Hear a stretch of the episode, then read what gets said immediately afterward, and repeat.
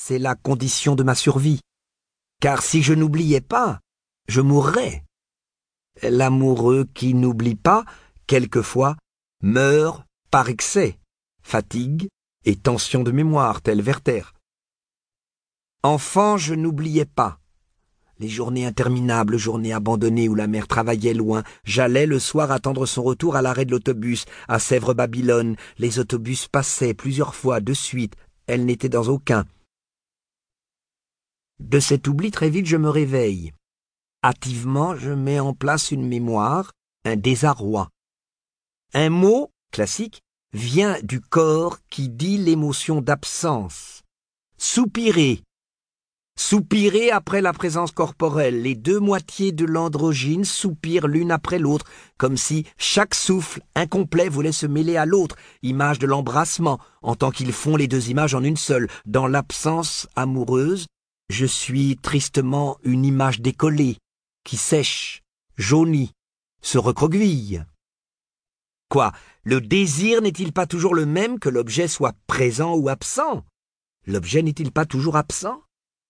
Ce n'est pas la même langueur, il y a deux mots, potos pour le désir de l'être absent et iméros, plus brûlant, pour le désir de l'être présent.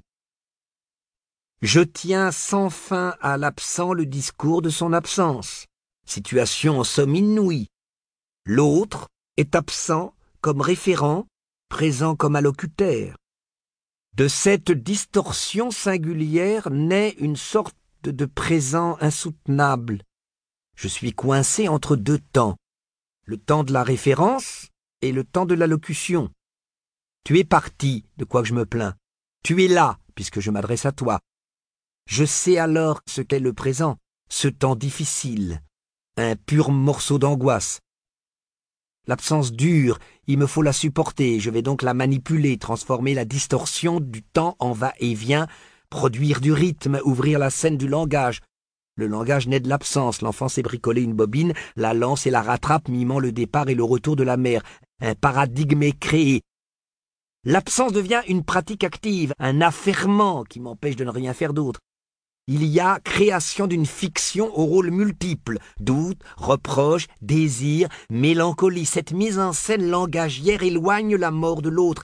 Un moment très bref, dit-on, sépare le temps où l'enfant croit encore sa mère absente et celui où il la croit déjà morte. Manipuler l'absence, c'est allonger ce moment, retarder aussi longtemps que possible l'instant où l'autre pourrait basculer sèchement de l'absence dans la mort.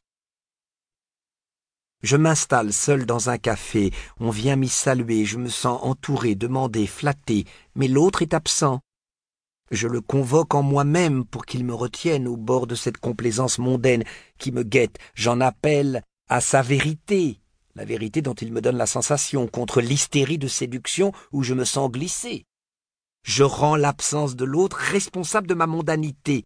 J'invoque sa protection, son retour, que l'autre apparaisse, qu'il me retire, telle une mère qui vient chercher son enfant de la brillance mondaine de l'infatuation sociale, qu'il me rende l'intimité religieuse, la gravité du monde amoureux, X me disait que l'amour l'avait protégé de la mondanité.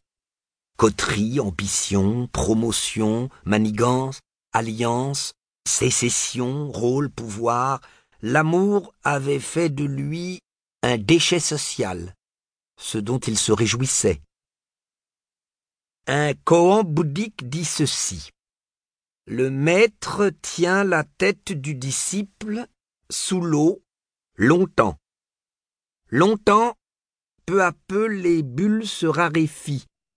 Au dernier moment, le maître sort le disciple, le ranime. Quand tu auras désiré la vérité comme tu as désiré l'air, alors tu sauras ce qu'elle est. L'absence de l'autre me tient la tête sous l'eau. Peu à peu, j'étouffe. Mon air se raréfie. C'est par cette asphyxie que je reconstitue ma vérité et que je prépare l'intraitable de l'amour.